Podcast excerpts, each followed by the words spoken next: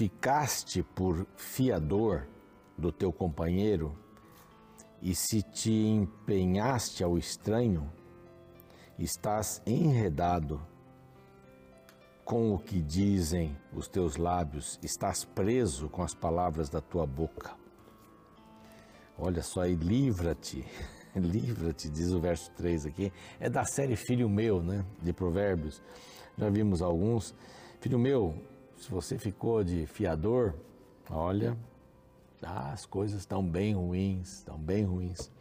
Que você está preso, está enredado. É, a Bíblia diz que a gente tem que tomar muito cuidado em ser fiador. Você deve ser fiador se você tem dinheiro para poder bancar a falta de pagamento do seu amigo, da pessoa de quem você foi fiadora. Aí você pode ser. Se você não tem dinheiro, não empreste o seu nome. Lá atrás, né, a gente dizia assim: não dê cheque em branco. Mas se os mais novos não souberem o que é cheque em branco, procura no Google, né? Cheque. Né, hoje quase não usa isso, acho que não usa, só administrativo, sei lá. Mas eu tive um conhecido que deu um talão de cheque para um amigo. E ele disse que gastaria e depositaria, gastaria, não foi bem assim. Né? Atrapalhou a vida totalmente desse, dessa pessoa. Então, cuidado. E se você se empenha ao estranho ainda, é pior ainda. Ah, mas a gente tem que ser cristão, tem que amar as pessoas, tem que amar as pessoas. Mas você tem que saber o que você tem e o que você pode fazer. Você não tem dinheiro, não seja fiador. A Bíblia diz isso aqui. Livra-te, diz aqui, livra-te como a gazela, livra-te, pois caíste nas mãos do teu companheiro. Da série Filho Meu, Provérbios 6, verso 1. Essa é a palavra de Deus e este aqui é o programa Reavivados por Sua Palavra, da TV Novo Tempo, da Rede Novo Tempo. Estamos aqui todos os dias na TV de, às seis da manhã, abrindo a programação da manhã, portanto, às 11h30 da noite, praticamente fechando a programação, no começo e no final, às 3 da manhã, e aí o ciclo volta com um novo capítulo. Eu quero convidar você para estar com a gente sempre, todos os dias. Mas também temos o YouTube. Você perdeu o horário, tem o YouTube. Lá estão todos os capítulos da Bíblia gravados. Tem um amigo meu, tive o privilégio de batizá-lo, que disse: Olha, eu eu comecei com crônicas. Aí eu comecei com Gênesis. Ah, vou ler os dois. Eu falei, não, vou começar com Gênesis. Ok, não deixe de ler a Bíblia. E ele já nos alcançou. Eu falei, eu comecei a estudar dois capítulos por dia para alcançar é, o, o dia certo e o capítulo certo. A gente tem que ter um plano para estudar a Bíblia. Você acorda, arruma a cama, estuda a palavra, medita, ora depois você sai para ser Jesus para as pessoas. Coisa maravilhosa, espetacular na vida. Nós estamos, portanto, então, no YouTube para você. Lá o nosso canal é Revivados por Sua Palavra, NT. Estamos no Deezer, estamos no Spotify, estamos uh, aí, onde mais? No NT Play já falei, na TV, então já falei todos aí que nós estamos. No Facebook também nós estamos lá para você poder ter todas as plataformas possíveis e nos acompanhar com o programa diário Reavivados por Sua Palavra. Queremos agradecer muito aos é, Anjos da Esperança, eles nos apoiam com suas doações para que a gente continue pregando o Evangelho em português e espanhol para todo mundo. Quer se tornar um Anjo da Esperança? Bem simples. Basta mandar uma mensagem para este WhatsApp que aparece aqui, tá bom? Diga, eu quero ser um anjo da esperança, uma anjo ou um anjinho da esperança. E graças né, a esse movimento de doações, nós podemos fazer chegar vários materiais gratuitamente até você. Essa revista chega pelo correio, é gratuita.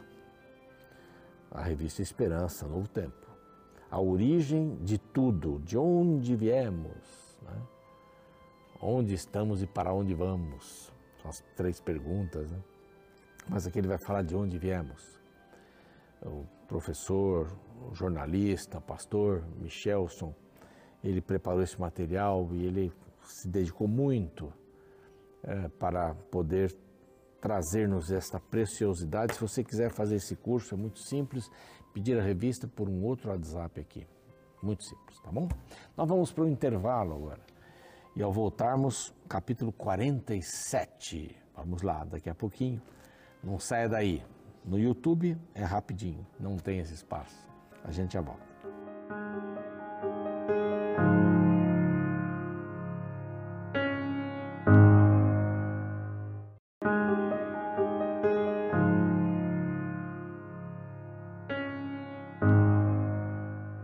Muito bem, já estamos de volta com o programa Reavivados por Sua Palavra, aqui da TV Novo Tempo, capítulo 47 de Isaías hoje. Mas dando uma relembrada do 40 ao 48, então falta este mais um para terminarmos este bloco chamado, é o nono bloco que colocamos aqui, chamado Quão Grande És Tu. Deus é grande, maravilhoso, Ele pode, Ele pode livrar o seu povo lá da Babilônia. Ele vai enviar um um servo seu que é Ciro, que vai tirar o povo de lá, vai, através de decretos, fazer isso. Então o Senhor é grande, grande. E aí nós vimos, Deus é maior que, os nossos, que as nossas circunstâncias, circunstâncias é, que nos precedem, circunstâncias que estão diante de nós, circunstâncias que estão dentro de nós. Deus é maior do que qualquer coisa capítulo 41, Deus é maior que nossos medos. E ele então diz assim: Ciro vai ser, Ciro é o meu servo, servo de Deus. Israel é servo de Deus.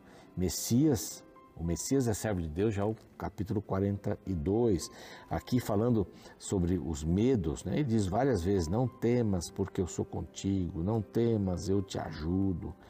Então, essa visão de Deus, o Messias, eu sou, eu posso fazer isso. Então, me aceite, saia de Babilônia quando for o momento e eu vou tirar vocês aí, eu sempre protegi vocês. 42, então, é Messias. O 43, ah, então, vem como Israel de novo. Israel, servo de Deus. Esse é o capítulo 43, ele protege Israel. Ele elege, ele reconhece, ele é, anuncia o novo para o seu povo. Olha, até rimou, novo para o povo. Minha netinha que fica brincando comigo com rimas, ela é boa de rimas, né? E se ela ouvisse aqui, ela ia dizer, oh, povo, de novo, rimou, vovô. É isso mesmo, rimou aqui. Aí no verso 44 ele continua com Israel sendo servo de Deus, não temas de novo, ele enche o povo com seu espírito. O 45 então muda e vai dizer: Deus é maior que os nossos inimigos. Não tenha medo de nada, porque Deus é maior que os nossos inimigos, sejam ele, eles quais forem. Satanás, Deus é maior do que ele. Deus é maior. Mas aqui ele descreve para o povo de Judá: olha, esse vai ser o conquistador, Ciro. E é uma briga danada esse negócio que o nome de Ciro aparece no capítulo anterior, aparece aqui. E como vai aparecer aí o, nome de Ciro, né? Se as coisas nem, nem estavam estabelecidas, mas Deus sabe, sabe o melhor sabe melhor que todos. Aí vem um contraste entre os falsos, falsos deuses e o Deus verdadeiro. É a desgraça dos falsos deuses, né? Ficam balangando em cima né, das mulas e dos jumentos quando são carregados, são colocados num lugar e ficam parados lá. Tem sentido adorar um Deus dessa forma. E o capítulo 47. Então ele vai falar sobre a destruição da cidade de Babilônia capítulo 48 de amanhã vai falar sobre a libertação do remanescente. Mas aqui é importante, a destruição da cidade de Babilônia. Você sabe que Babilônia sempre é citada aqui no Novo Testamento, lá em, em no Apocalipse, como um poder do mal. E Jerusalém como o poder do bem. Então, a gente tem essa, já tem esse conhecimento, esse sentido. Né? Babilônia é sempre uma coisa ruim, Jerusalém é sempre uma coisa boa. Aqui a destruição do mal vai, é, uma, é uma pequena, veja um paralelo que Isaías faz de novo, né? A destruição do mal contando a história de Babilônia. O mal vai ser destruído. totalmente. Está uma profecia. Está para frente. Um paralelo. Babilônia foi destruída totalmente. Tanto é que há, há poucos anos atrás, os críticos diziam: a Bíblia fala de Babilônia, não tem essa, não tem essa cidade, de repente aparece. Uma coisa maravilhosa lá, maravilhosa. Há umas décadas atrás aí, calando a boca dos críticos, né? Apareceu Babilônia. Tudo que a Bíblia tem falado demora um pouco, mas aparece. E há coisas que ainda vão aparecer. Aguarde, aguarde. Isso. Bom, a vergonha de Babilônia, vai lá dos, dos versos 1 ao 4. O pecado de Babilônia vai do 6 a 8. É um, é um trecho pequeno esse aqui, não é? Então, é, dos, do, do 6 ao 8. Depois fala sobre o sofrimento dali de, de Babilônia. Os pecados de Babilônia ainda e o sofrimento de Babilônia para terminar. Então são esses três assuntos: a vergonha, o pecado e o sofrimento de Babilônia. Nós vamos ver aqui nesse capítulo. Começa, né? Desce e assenta-te no pó, ó Virgem, filha de Babilônia. Assenta-te no chão, pois já não há trono, ó filhas dos caldeus, filha dos caldeus porque nunca mais te chamarás a mimosa e delicada.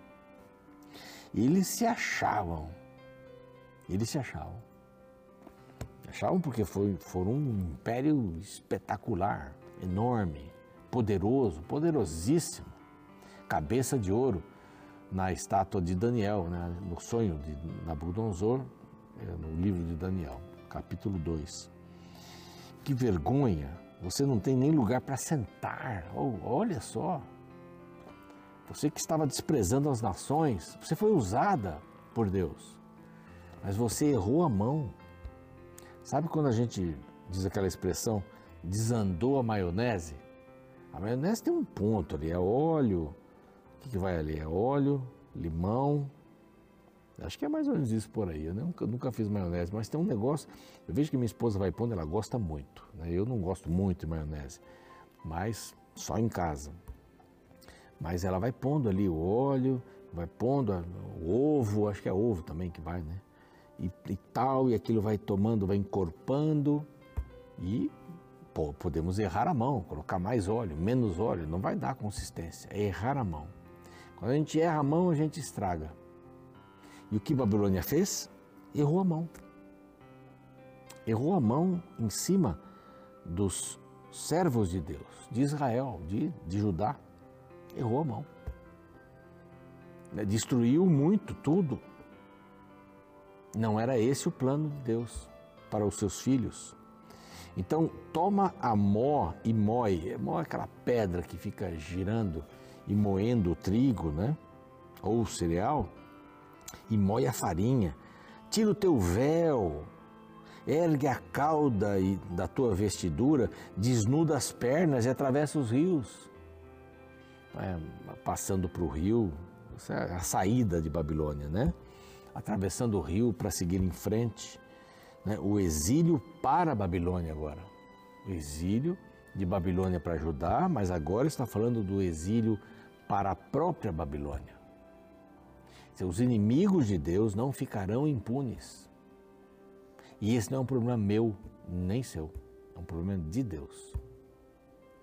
Não é? Nós não devemos perder tempo com os inimigos de Deus. Deus vai cuidar deles. E oxalá eles se convertam. Os inimigos, diabo, Satanás, não vão se converter mais, né? Mas eles, os seres humanos ainda podem se converter. As tuas vergonhas serão descobertas e se verá o teu opróbrio. Ah, levanta a saia, vai ver as pernas e tudo mais. Tomarei vingança e não pouparei a homem algum. Quanto ao nosso Redentor, o Senhor dos Exércitos, é seu nome, o Santo de Israel. Assenta-te calada. Assenta-te calada e entra nas trevas, ó filha dos caldeus, porque nunca mais será chamada Senhora dos Reinos. Então a gente encontra aqui os pecados, agora a partir do verso 6, vem os pecados que Babilônia cometeu. Ela foi cruel, orgulhosa, ela punia duramente, e a feitiçaria era disseminada em todo o seu território. Então, os versos bíblicos, né? Pecados de Babilônia. Vimos a vergonha de Babilônia, você vai levantar a saia, vai aparecer tudo, é opróbrio, você não vai ser mais a, a, a queridinha, a mimosa, a delicada, você não vai ser mais a senhora dos reinos, não vai. Você vai perder, você vai para o cativeiro. E quais foram os seus problemas? Muito me agastei contra o meu povo profanei a minha herança e a entreguei na tua mão. Aqui Deus está dizendo assim: eu, meu povo não estava dando certo. Aí então eu escolhi que eles fossem para debaixo de Babilônia. Mas vocês erraram a mão. Olha só, eu profanei a minha herança, porém não usaste com ela de misericórdia. Vocês foram duros, agressivos e até sobre os velhos fizeste muito pesado o teu jugo, e disseste: Eu serei senhora para sempre. Até agora não tomaste a sério estas coisas, nem te lembrastes do seu fim. É, olha, olha que coisa aqui. Eu serei senhora para sempre. Tem gente que vai ser jovem e acha que vai ser jovem para sempre. Então gasta tudo. Queima a vela dos dois lados, como a gente diz. Tem gente que acha que vai ser poderoso para sempre. O indivíduo fica cada vez mais rico, cada vez mais dinheiro atrás dinheiro, e vai, e vai, e vai, achando que nunca vai morrer. Faz todos os tratamentos possíveis para prolongar a vida. Alguns até se congelam, são congelados para viverem mais para frente, porque lá na frente vão descobrir, e isso aí muitos são, são contra, e e não, acham que a ciência não vai chegar a esse ponto e que se congela morre e acabou, ninguém nunca voltou disso também. É? Mas eu serei para sempre. Não será para sempre. Todos nós somos criaturas. Nós somos finitos. Nós temos a mortalidade certa, mas a imortalidade condicional. Mesmo a imortalidade dos anjos é, é, é condicional. Como nós já vimos, Satanás se despregou, vai ter um fim, vai morrer. Então, todos os seres que não Deus e a Trindade são são mortais ou são imortais condicionalmente, são imortais condicionalmente. Então, a vida vem do Senhor. Como é que uma nação diz assim: Eu vou ser senhora para sempre? Ninguém passa de mim. Ninguém passa. Nesses movimentos de reinos, um matava o outro. E quando um substituía, que não era da família, matava toda a família. Eu estarei agora no poder. É o que às vezes os, os poderes políticos fazem no mundo, né? Entra um presidente, acaba com. não mata, a gente espera que não, mas acaba com todos os outros. Babilônia se achando Deus. Primeiro, você foi cruel. Segundo, for orgulhosa, eu serei a senhora para sempre. Terceiro, eu só e além de mim não há outra. Não ficarei viúva, nem conhecerei a perda de filhos. Eu estou imune à punição. Esse foi um erro também. É, muito sério. E o último que eu tenho anotado aqui, a feitiçaria. Não é? Apesar da multidão das tuas feitiçarias, da abundância dos teus muitos encantamentos, né? você vai, vai deixar de existir.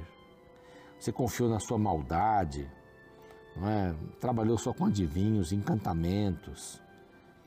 Deixa-te estar com os teus encantamentos, feitiçarias, suas consultas, né? Vocês dissecavam os céus, os astros, isso aqui é sério, porque tem a maior parte fala sobre isso aqui.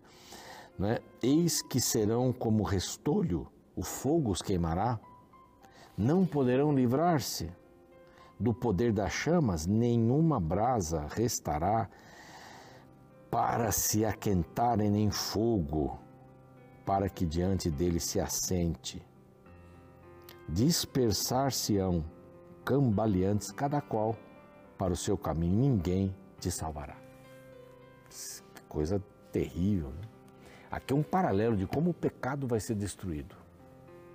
O pecado que tem tudo isso, orgulho, crueldade, se acha imune da punição, não é? A feitiçaria, a mentira, a, o, o não discernimento espiritual, tudo isso vai levando para fora. Ninguém vai te salvar. Isso é, chama-se juízo retributivo. Ponto final. O mal vai acabar. Nós estamos vivendo não debaixo de Babilônia, mas debaixo do mal. Babilônia é o símbolo do mal. Aqui é um prenúncio, vai acabar. E vai acabar. Jesus vai voltar em breve. E nós esperamos esse momento. Não se desespere. Cristo vem. Deposite toda a sua ansiedade, todas as suas uh, necessidades nele. Vamos orar? Pai amado, nós queremos te agradecer pela bênção da tua palavra, que nos diz que Babilônia vai acabar. Acabou a Babilônia, geográfica foi destruída, assim como o pecado vai ser destruído um dia, totalmente, e a angústia não vai se levantar a segunda vez. Nós aguardamos por isso, Pai. Queremos viver pela fé já, nesse momento. Um novo céu, nova terra, já no teu reino. Que nosso coração seja teu, em nome de Jesus, amém. Bom, o programa segue, eu fico por aqui. Amanhã o capítulo 48 para fechar esse blocão aqui de, de glórias a Deus, né? Que coisa maravilhosa. Até lá.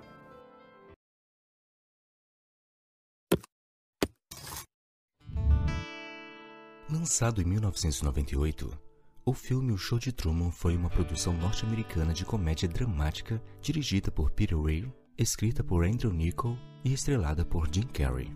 O filme mostra a vida de Truman Burbank, um homem que não sabe que está vivendo numa realidade simulada por um programa de televisão transmitido 24 horas por dia para bilhões de pessoas ao redor do mundo. Toda sua vida era observada e acompanhada por milhares de telespectadores que observavam seu dia a dia. Porém, a trama mostra o momento em que Truman começa a suspeitar de tudo que ocorre ao seu redor e embarca em uma busca para descobrir a verdade sobre sua vida. Entre os diversos temas levantados pelo filme, um me chamou a atenção. O que você faria se soubesse que toda a sua vida está sendo observada por um mundo maior? Sabe, segundo a Bíblia, o planeta está no centro das atenções do universo. Nossas vidas são acompanhadas diariamente por milhões de telespectadores, curiosos para saber como terminará a trama do pecado neste mundo. Então não existem ações que você faça que sejam secretas. Cada escolha sua é acompanhada, anotada e avaliada. Ignorar este fato é viver de forma irresponsável no contexto do grande conflito. No capítulo 47 de Isaías, encontramos o tema da queda de Babilônia. No verso 10, Deus fala a causa. Ouça. Porque confiaste na tua maldade e disseste: Não há quem me veja. A tua sabedoria e a tua ciência, isso te fez desviar e disseste contigo mesma: Eu só, e além de mim não há outra. Sabe, o grande erro do povo da Babilônia foi achar que as sombras dos segredos os protegeriam. Porém, havia um Deus no céu que acompanhava cada passo, e no momento certo, cada semente plantada gerou seu fruto.